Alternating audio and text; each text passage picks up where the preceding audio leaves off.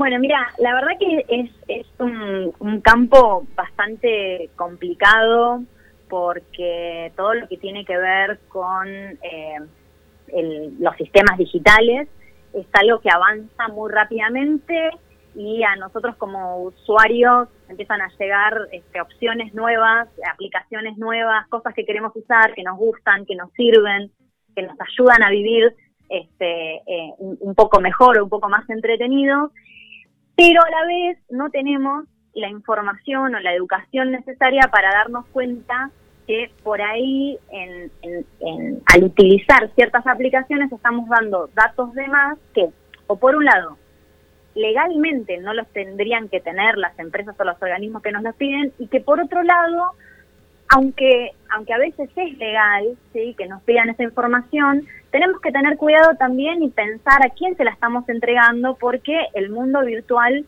no es para nada eh, eh, no es para nada eh, confiable, ¿no? Y cualquier sistema de información es hackeable. Entonces tenemos que tener muy claro que cuando nosotros entregamos algún dato, dónde lo estamos entregando, para qué lo estamos entregando, si es absolutamente necesario y bueno, tratar de, de, averiguar dentro de lo que nosotros podamos si es algo que realmente está seguro donde lo estamos, donde lo estamos este, guardando. Es algo difícil porque no tenemos a veces las herramientas o el conocimiento para saber, bueno, dónde tengo que preguntar, qué, qué tengo que mirar, a quién le pregunto para ver si esto es... Eh, eh, confiable o no. ¿sí? Y un poco la, la nota que, que yo escribí venía en esa línea, o sea, ¿qué podemos hacer nosotros como usuarios ante toda esta, esta eh, maraña de información y de aplicaciones que, que, usamos y que nosotros de alguna manera, inocentemente, sin querer, pensando que lo que estamos haciendo es inocuo, estamos poniendo nuestra, eh, nuestros datos en peligro, lo que implica poner partes de nuestra vida también en peligro, ¿no? Vanina, este, ¿y qué podemos hacer? Escucho, sí, sí. Sí, Vanina, ¿qué, ¿qué, podemos hacer ante ese, esa problemática, no? Esa pregunta que vos hacías, ¿qué, ¿qué, podemos hacer nosotros?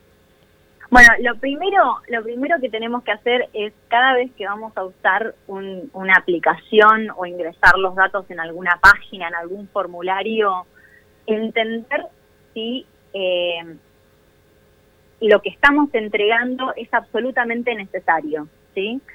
Eh, para algunos trámites sobre todo si tienen que ver con cuestiones eh, financieras o, cuestiones del, del, Estado o este tipo de organizaciones este, eh, que tienen que ver con, no sé, con cuestiones impositivas. Obviamente que nos van a pedir el DNI, el QUIL y algunos otros datos más que es lo que nosotros llamamos datos personales. Los datos personales son los datos que nos pueden identificar a cada uno de nosotros como persona, ¿sí? Entonces, eh, es una definición bastante amplia y la verdad que nadie se pone del todo de acuerdo de qué es exactamente, y depende de cada país, eh, qué es exactamente un dato personal. Pero, por ejemplo, el DNI, junto con el, género, identifica a una persona.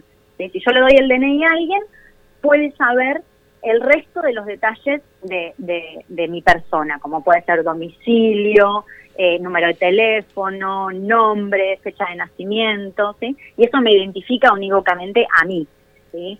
Eh, hay otros datos como pueden ser la dirección, que sola, por ejemplo, la dirección sola, en principio quizás no identifica a una persona, porque esa persona podría vivir en un lugar donde viven muchas, varias otras personas, pero que quizás cruzada con otra base de datos podrían identificar a la persona. ¿sí? Entonces, todos esos son datos personales. Cada vez que nosotros vamos a hacer un trámite o vamos a, meter nuestros datos en una aplicación en una página web, tenemos que pensar, ¿realmente necesitan el DNI para esto? Quizás sí, y quizás no nos quede otra que, que, poner nuestro DNI o poner nuestra fecha de nacimiento, pero lo primero y principal es ser críticos al momento de subir esos datos. Si yo estoy usando una aplicación eh, que me permite editar fotos. ¿Para qué necesitan datos personales? A veces nosotros, en el afán de usar aplicaciones o de tener algún tipo de servicio, ni nos ponemos a pensar eso. Entregamos el mail, el, el, el quill, eh, la fecha de nacimiento, sin pensarlo dos veces. Pero bueno, dado que, no te, que nos falta un montón de legislación y de educación, lo primero que, que podemos hacer como usuarios es pensar, ¿realmente necesitan esto que me están pidiendo?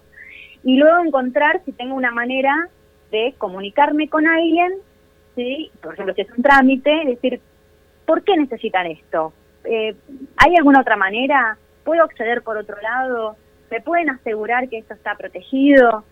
Es, es un lío, pero tenemos que empezar a pensar críticamente en que estos datos son la puerta a nuestra vida. La, gran parte de nuestra vida nosotros ahora la pasamos de manera virtual o está en nuestro teléfono. Hmm. Entonces, si nosotros entregamos esos datos, eh, es muy probable que alguien de manera maliciosa eh, pueda acceder a nuestra información, acceder a nuestra vida, tomar posesión de, de, nuestra, de nuestro teléfono, de nuestras cuentas de banco, de nuestras cuentas de chat, hacerse pasar por nosotros.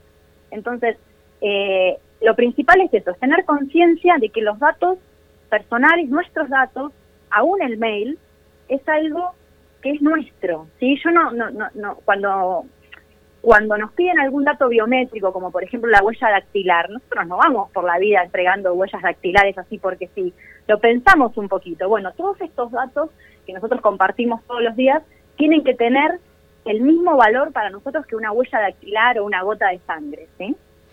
¿Y tenemos alguna ley que nos proteja sobre esto? Sí, nosotros tenemos una ley, que es la Ley de Protección de Datos Personales, que está un poquito viejita, eh, fue promulgada en el año, ahora no me acuerdo si era 2000 o 2001, entonces fíjense que tenemos 20 años en donde eh, la tecnología eh, basada en datos este, y la tecnología informática en, líneas generales avanzó muchísimo y hay un montón de cosas nuevas que se pueden hacer con nuestros datos. Entonces hay muchas cosas que la ley eh, queda, le quedan todavía por afuera. Pero, pero, eh, el principal problema que nosotros tenemos con la ley es que no la conocemos. ¿sí? La ley, aunque es viejita, nos protege de un montón de cosas. ¿sí? Entonces, por ejemplo, em, eh, todos los datos que según nuestro nuestro gobierno son personales, que incluyen el DNI, fecha de nacimiento, nombre y algunos otros más, quien te los pida tiene que estar registrado con la Dirección Nacional de Datos Personales. O sea, a nosotros no nos pueden pedir esos datos porque sí. Entonces, si alguien necesita ese tipo de datos de los, de los ciudadanos, se registra en la Dirección de, de, Datos Personales, la dirección les pregunta por qué, para qué los quieren, cómo los van a guardar, dónde los van a guardar, cuántos tiempos los van a tener, cómo van a hacer para que para para poder modificarlos, sí, porque la ley contempla que si nosotros, si guardan datos personales sobre nosotros, nosotros tenemos que tener algún tipo de poder sobre esos datos y, por ejemplo, pedir que los borren, o pedir que los actualicen, o pedir que nos lo entreguen y decir, bueno, a ver, ¿qué sabes de mí? Y entonces, eh, quien, quien junta esos datos tiene la obligación de mostrarte lo que sabe de vos. Entonces, antes que nada, tiene que estar, quien, quien recolecte esos datos, ya sea el gobierno, una institución, una empresa o un individuo, tiene que estar registrado en la Dirección Nacional de, Datos Personales. La dirección le tiene que dar el ok, dice, bueno, dale, lo puedes juntar, pero lo puedes juntar de esta manera y con este objetivo. Entonces, de esa manera, y yo entrego mis datos, estoy cubierta de alguna manera por la ley, sabiendo que si hacen algo eh, que no está dentro de los parámetros para los cuales fue creada esa base de datos, yo tengo una manera de, eh, de ir eh, ayuda, digamos, ¿no? Legal. Y por otro lado, también tengo esto que te decía, el, acceso a mis datos. Tengo que poder saber qué saben de mí, tengo que poder saber, poder modificar datos o eh, borrar datos, registros si es necesario, por supuesto que eh, con motivos por ahí especiales, ¿no? No es que puedo borrar datos de cualquier lado en cualquier momento, al menos dada nuestra ley, en otros países es distinto, pero si tengo una justificación, puedo pedir que se borren mis datos de una base de datos. Entonces, la ley está, cubre muchísimos casos, eh, lo que pasa es que eh, nosotros como ciudadanos no lo conocemos, no sabemos. Eh, y ese es uno de los, de los principales problemas, ¿no? que tenemos las herramientas legales, pero si la ciudadanía no conoce qué es lo que puede, lo que puede hacer, o cómo se puede proteger, eh, no nos sirve de mucho. Tal cual. Estamos hablando con Varina Martínez, que es directora del programa de Ciencias de Datos e Inteligencia Artificial de la Fundación Sadowski y también doctora de Ciencias de la Computación e investigadora del CONICET. Bueno, con estos temas eh, de los datos personales, eh, hemos hablado en privado también y el otro día lo hablábamos aquí en la radio eh, sobre eh, esto que el censo iba a pedir, en el censo te iban a pedir el DNI, después vimos que en algunos diarios de Capital ya publicaban que ese paso se había retrocedido. ¿qué, ¿Qué opinas? ¿Esto estamos hablando de lo mismo cuando no deberían pedirte el DNI en el censo, Vanina? Sí, sí, es lo mismo. El, el, lo que decíamos esto de, que los datos personales son cualquier cualquier dato que nos identifique, ¿no? Entonces el DNI, en nuestro caso, en Argentina, el DNI junto con el género eh, nos nos identifica, ¿sí? No hay no hay una no, no hay una persona femenina con mi mismo número de documentos, ¿sí? Entonces la única la única María Marina Martínez femenina con mi número de documentos soy yo en Argentina, ¿sí? No hay duplicados en ese sentido. Entonces eso me identifica unívocamente, saben quién soy y eso se puede eh, se puede mezclar con otros datos, ¿sí? Se les puede cruzar, se les llama en general con otras bases de datos y se puede saber un montón de información mía que tiene, por ejemplo, no sé, el ANSES, que tiene eh, ACIP, eh, que tienen distintos eh, organismos de salud, ¿sí? donde mi número de documento está eh, asociado con prácticas, por ejemplo. Entonces, la intención original de pedir en el censo el número de documentos fue justamente para poder trazar de alguna manera, ¿sí? ver, ver qué pasa con las personas, no solamente hoy cuando te hago el censo, sino de acá 10, 15 años, ¿sí? ver cómo la población va o los grupos este, van van cambiando, van cambiando su composición, van cambiando sus entradas económicas, etc en principio pareció, parecería, ¿sí? desde el punto de vista de, diseño de políticas públicas, una buena idea. ¿sí? Parecería. Claro. Cuando nosotros empezamos a pensar un poquito más profundo en ese tema, nos empezamos a dar cuenta que hay problemas por varios lados. Por ejemplo, ¿cuál es la idea del censo? Bueno, los censos en general se hacen de manera anónima, ¿sí? Para poder obtener una eh, obtener datos realmente fehacientes, ¿sí? que se acercan bien a la, a la realidad. Si nosotros pedimos datos personales que pueden identificar a los individuos que hacen, que responden el censo, estaremos, estamos de alguna manera eh, corrompiendo ese objetivo que tiene que tiene el censo, ¿sí? Y ya los, los, los, los datos podrían no servirnos para tomar las decisiones que en general el gobierno toma en base a los censos. ¿sí? Em, también hay otras cuestiones que tienen que ver con eh, eh, quienes no tienen DNI.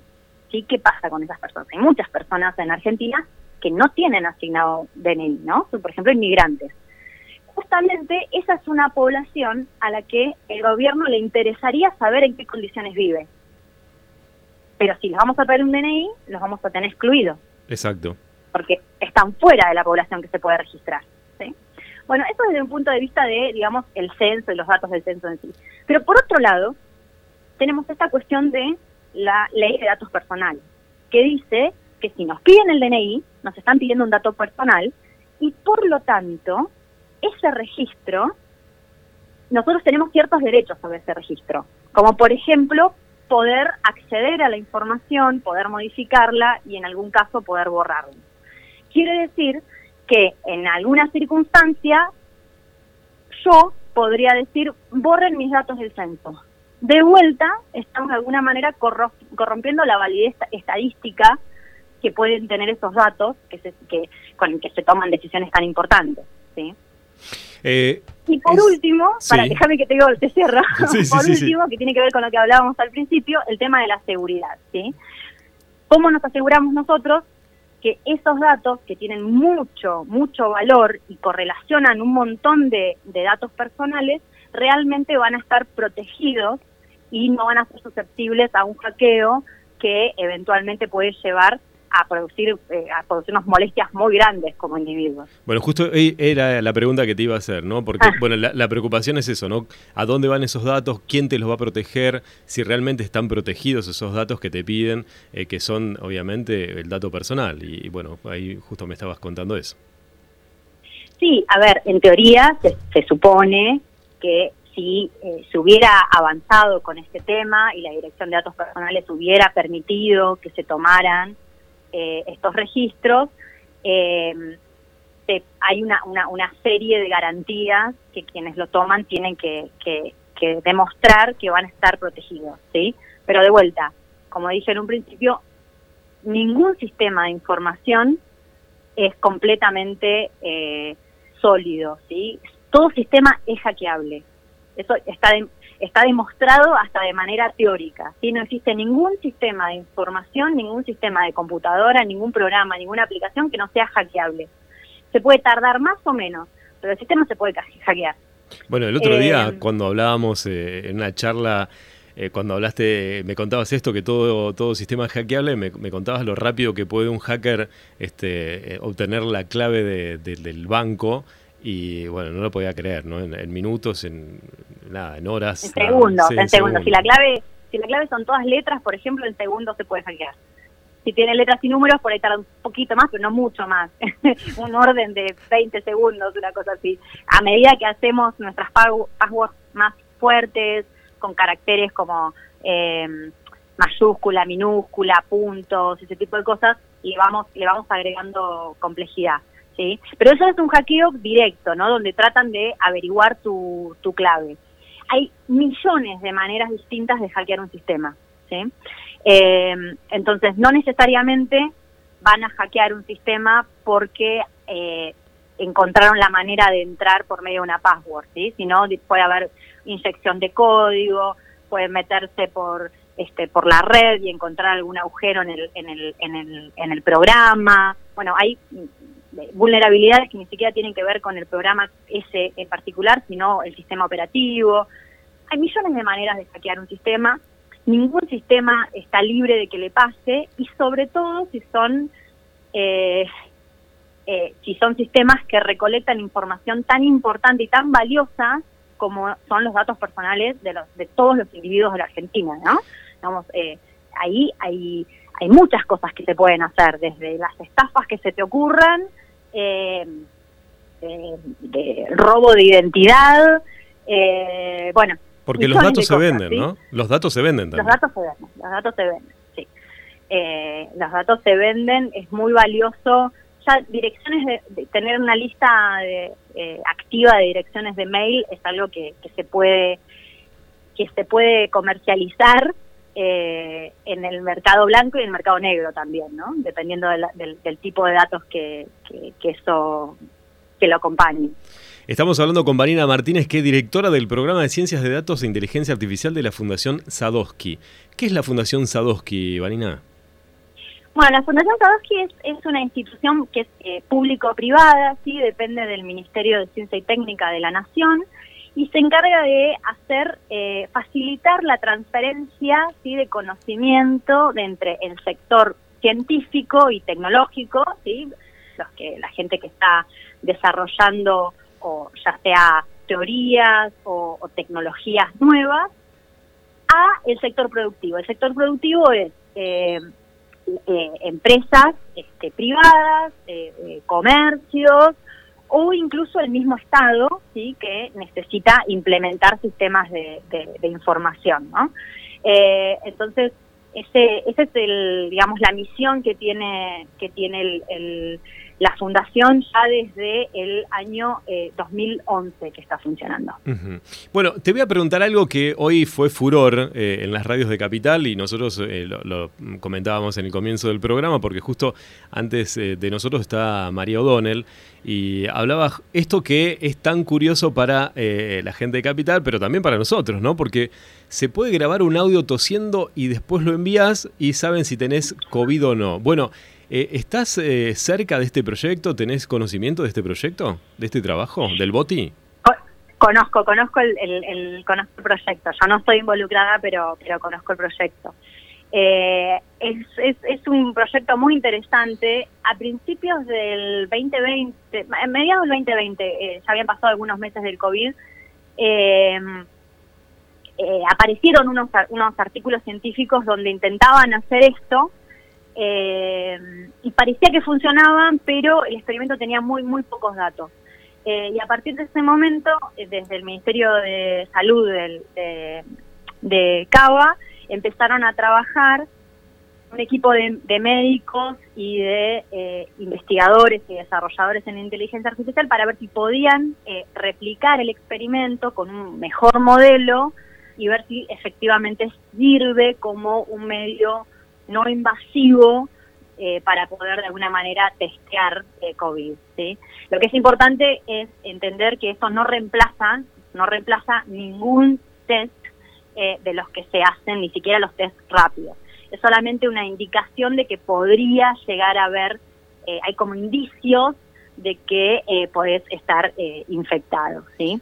Si querés te cuento un poquito cómo funciona. Sí, porque me quedo pensando, este sistema de inteligencia artificial, que, ¿cómo, ¿cómo funciona? Porque toses y cómo, cómo, cómo sabe la otra persona que puede llegar Bueno, mira, los sistemas de inteligencia artificial que nosotros usamos en este momento, lo que hacen es, a partir de una gran, gran, gran, gran cantidad de datos, encuentran patrones que se repiten mucho.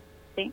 La, la, hipótesis científica ¿no? que está detrás de este estudio lo que dice es que esto está avalado, avalado, digamos, no, no absolutamente comprobado, pero hay médicos que dicen que esto es verdad, que el COVID produce ciertas lesiones en el pulmón que hacen que la tos suene distinto. Entonces, para el, para el oído humano es imperceptible, eh, pero en base a, una transformación digital que se puede hacer del audio, de la tos, eh, se pueden encontrar en esas, en esas ondas de sonido eh, patrones que son completamente distintos a los que pueden ser de, no sé, la tos de un fumador o la tos por alguien que tiene algunas otras enfermedades que, pulmonares, ¿sí? Eh, entonces, durante el año pasado, eh, lo que hizo el gobierno de la ciudad era cada vez que alguien se hacía en capital un PCR, ya sea negativo o positivo, cuando te entregaban los datos, te, te, pedían, si vos querías, por supuesto, que le proporcionaras un audio de, de la tos. Entonces, de esa manera, ellos lo que lograron es tener un montón, creo que es alrededor de 1.400, no, no, no me acuerdo, no, 140.000, 140.000 eh, audios, ¿sí?, de toses, cada una asociada con el, con el resultado del PCR. Entonces, de esa manera, ellos lo que hace el sistema de inteligencia artificial, lo que hace es agarrar todos esos datos y tratar de encontrar qué características tiene ese sonido, los sonidos que están asociados a PCR positivos, eh, que no están en los otros. ¿sí? Entonces, de esa manera, eh, consiguieron un sistema que tiene un 80% eh, de lo que se le llama performance, ¿sí? o sea, en el 80% de los casos funciona bien. O sea, cuando una persona eh, tiene COVID, ¿sí? el tose y el sistema con un 80% le, de probabilidad le dice que me parece que tenés COVID, andá y hazte un test. No, impresionante. Eh. Eh, es, es, es eh, realmente es, a ver, desde el punto de vista científico para nosotros es, genial, ¿no? Porque poder desarrollar un sistema que no es invasivo, ¿sí? Eh, y que nos pueda dar una, una también para optimizar nuestros recursos también, ¿no? Porque llegó un momento donde todo el mundo se estaba haciendo test y colapsaban los eh, las estructuras que teníamos para, para eso, ¿no? y bueno, si nosotros podemos hacer un pre, un, esto es parte de, un, de lo que se llama un triage. Cuando vos tenés síntomas y te comunicas con Boti, que Boti es el, el chat de la ciudad, Boti te empieza a hacer preguntas te dice, ¿tenés fiebre? ¿Cuánto tenés de fiebre? ¿Tenés alguno de estos síntomas? Es una serie de preguntas que está definida por médicos. Eh, y antes terminaba en un cierto punto y te decía, bueno, no, no, no, no, quédate tranquilo, no, no te vayas a testear. Ahora, al, al final de eso, te dan la posibilidad de toser Y eso ya es como un indicador más.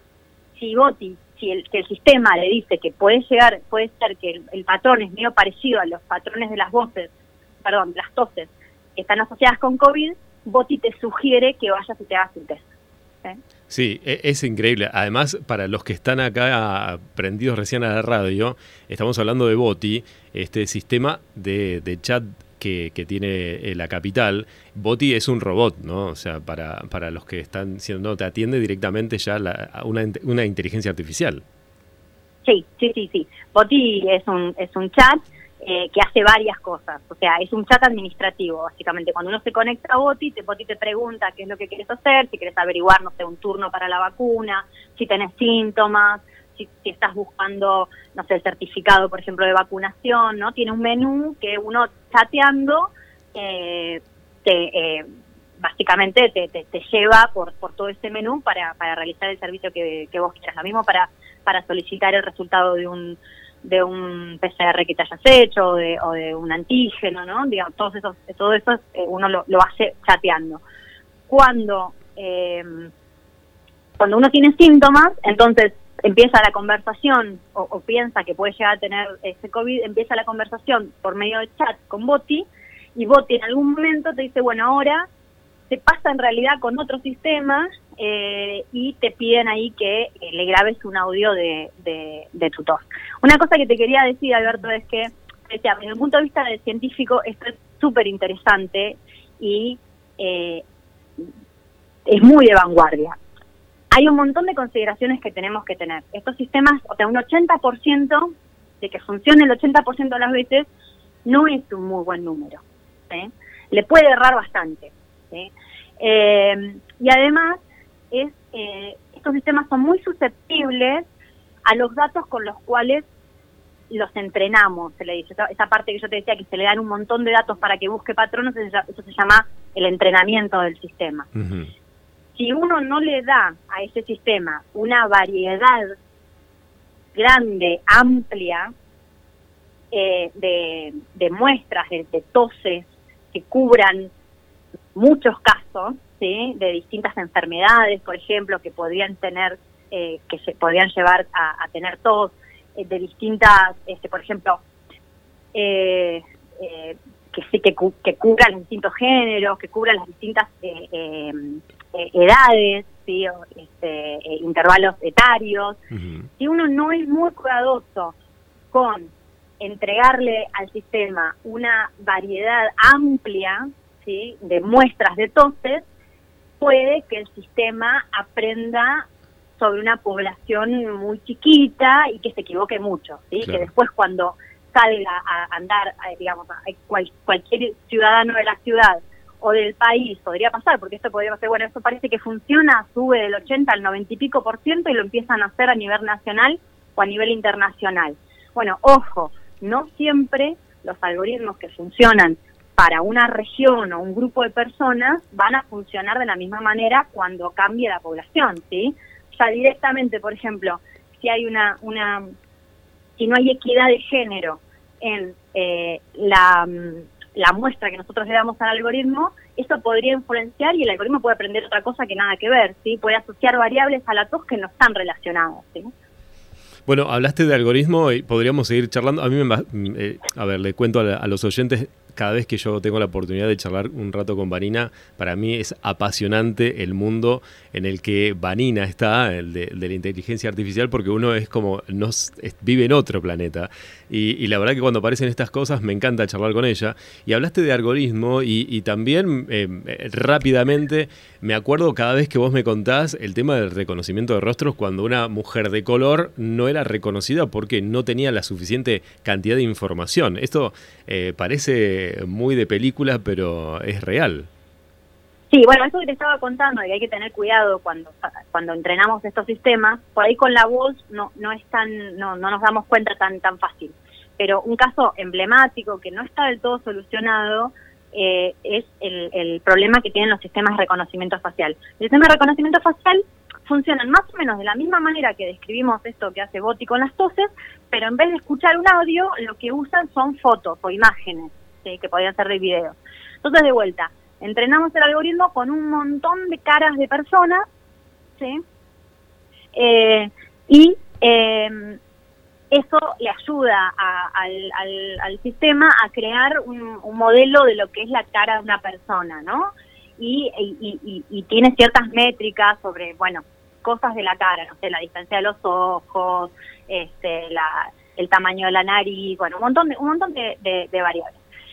Después, cuando el sistema, em, cuando uno se presenta ante ese sistema que ya está funcionando, toma la imagen de nuestra cara y nos reconoce y, por ejemplo, nos abre una puerta o no nos, o, no nos abre la puerta, nos deja pasar a un lado o nos da acceso a nuestro teléfono, por ejemplo, ¿no? El iPhone tiene, tiene ya desde hace algunos años eh, que te permite desbloquearlo con reconocimiento facial. Entonces, una de las una de las cosas que se descubrió hace un par de años, no hace tanto, es que la mayoría de los sistemas comerciales de, reconocimiento facial funcionaban muy bien, pero muy bien, 95% de, de exactitud, cuando la persona que se ponía delante del sistema era un hombre blanco de edad mediana, entre 40 y 50 años. A medida que nosotros le cambiamos esa distribución, el sistema empezaba a andar cada vez peor. Hasta llegar a el caso terrible de una mujer afroamericana, en sus 20 más o menos, que no es que el sistema no reconocía quién era la persona, ni siquiera veía una cara era como si no hubiera absolutamente nada ahí. La chica, que es una investigadora del MIT, que esto lo descubrió trabajando para su tesis, era, era el sistema que tenía para poder entrar a su laboratorio. Instala el nuevo sistema y la chica no podía entrar al laboratorio porque no la reconocía, no veía que había una persona. Era como que el sistema ahí veía ciego, estaba ciego ante, ante esa persona la única manera en la que se diera cuenta de que había una persona, el sistema, era que ella se pusiera una máscara, una máscara blanca, esas como las de, sí. Vendetta. sí. Y de esa manera el sistema se daba cuenta que había una cara ahí. Por supuesto no la reconocía porque no esa cara no, no correspondía a nadie, ¿sí? Pero tan mal andaba el sistema que no es que se equivocaba de persona, ni siquiera se daba cuenta que había una persona.